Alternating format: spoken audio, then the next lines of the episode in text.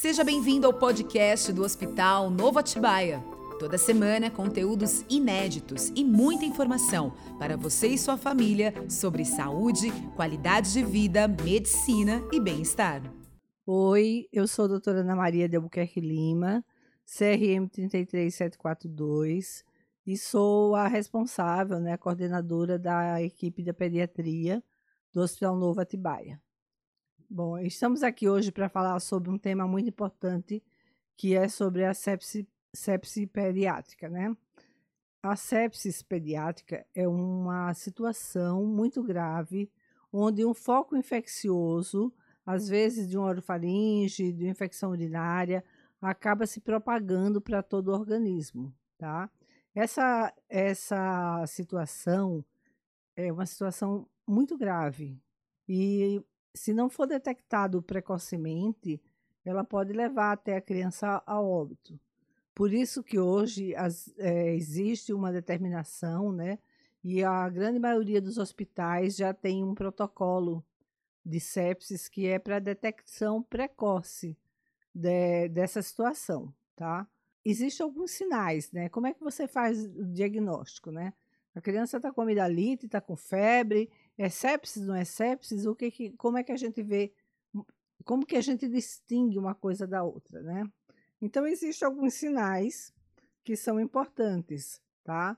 Sinais como temperatura muito alta, taquipneia, ou seja, aumento da frequência respiratória da criança, taquicardia, que é o aumento da frequência cardíaca, e também a alteração um hemograma, onde a gente vê que os glóbulos brancos estão muito aumentados um ou dois sinais desses já leva a gente a suspeitar de, um, de, um, de uma sepsis pediátrica, né? A gente vê hoje em dia que de três meses a três anos, se a gente for fazer a cultura da infecção num quadro febril, 80 a 90% das crianças têm pneumococos. E a fonte, a maioria das vezes, é boca ou infecção de via aérea superior. E tudo isso pode evoluir, né? Pode evoluir para uma meningite, uma pneumonia, uma infecção urinária, é, pode se instalar no coração e desencadear uma endocardite. Hoje tem é, a Sociedade de Infectologia, tem algumas diretrizes, né? E que determinam se a sepsemia, se a sepsis, ela é com disfunção orgânica ou sem disfunção orgânica. No caso da, da sepsis sem disfunção orgânica, a gente percebe aqueles sintomas que, que eu já tinha falado: aumento da frequência cardíaca, aumento da frequência respiratória, febre muito alta ou até hipotermia. Às vezes a criança chega com hipotermia e é um sinal que leva a gente a suspeitar do sepsis, né? E a sepsis com a disfunção orgânica, quando é que isso ocorre? Ocorre quando a gente tem alguma alteração em algum sistema é, cardíaco, respiratório, hematológico, neurológico, renal ou hepático. Tudo isso é, também são sinais, são sintomas que a gente vai analisando, né?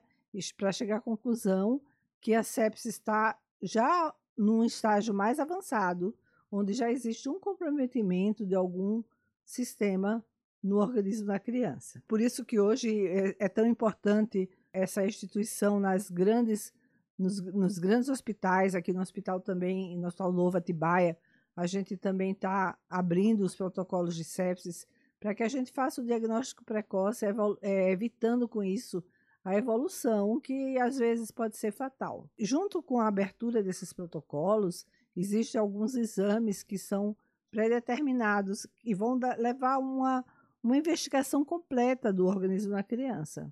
Tá? Então a gente investiga é, a parte hepática, a parte renal, a parte hematológica, é, a gasometria para ver como é que está essa, essa transferência de oxigênio, se a criança está numa acidose ou não. E, e, o lactato também, que é um marcador. O lactato é um marcador muito importante, que quando ele está tá muito alterado, quando ele está muito alto, ele é grandemente indicativo de sepsemia. Tá? Então, com tudo isso, a gente acaba chegando a um diagnóstico clínico. Com o diagnóstico clínico, o tratamento tem que ser o mais rápido, como eu falei desde o começo, o mais rápido possível. A primeira coisa, quando você abre um protocolo de sepsis, que você faz é colocar a criança para hidratar. Porque a maioria das vezes é, a gente não quer que ocorra o choque, né? Que é uma evolução da, da, da sepsis orgânica, com disfunção orgânica. Então, a primeira coisa que a gente faz é expandir, hidratar a criança com sorinho na veia. Em seguida, aguardar os exames para reavaliar com, esse, com essa bateria de exames que a gente solicitou no começo. E tem, temos que entrar com antibiótico de amplo espectro na primeira hora. Assim que você abrir um protocolo é, para investigar uma sepsemia, a gente tem uma hora para entrar com antibiótico de amplo espectro para impedir que essa infecção se propague, tá? E que traga as consequências que a gente quer evitar, né?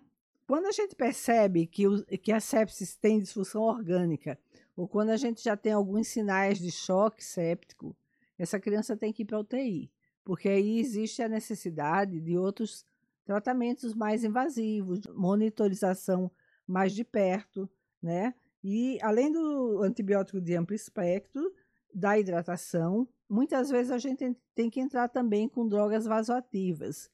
O que são drogas vasoativas? São substâncias que melhoram a perfusão da criança, que melhoram a pressão da criança, porque aí ela já está em choque, né? Se a gente não, não tentar melhorar essa perfusão, vai começar a ter anóxia, vai começar a ter sofrimento tecidual, e às vezes isso pode ficar irreversível. Então, assim, resumindo, a gente sabe que sepsis é uma situação bem grave, de urgência, onde o profissional tem que atuar rapidamente. Ele tem que primeiro que levantar a suspeita. Essa criança pode ter sepsis. Se não tiver, não faz mal. Abre o protocolo, investiga. Ah, não era, era uma infecção simples, não tem nada. Vai embora para casa com seu antibiótico e tudo bem.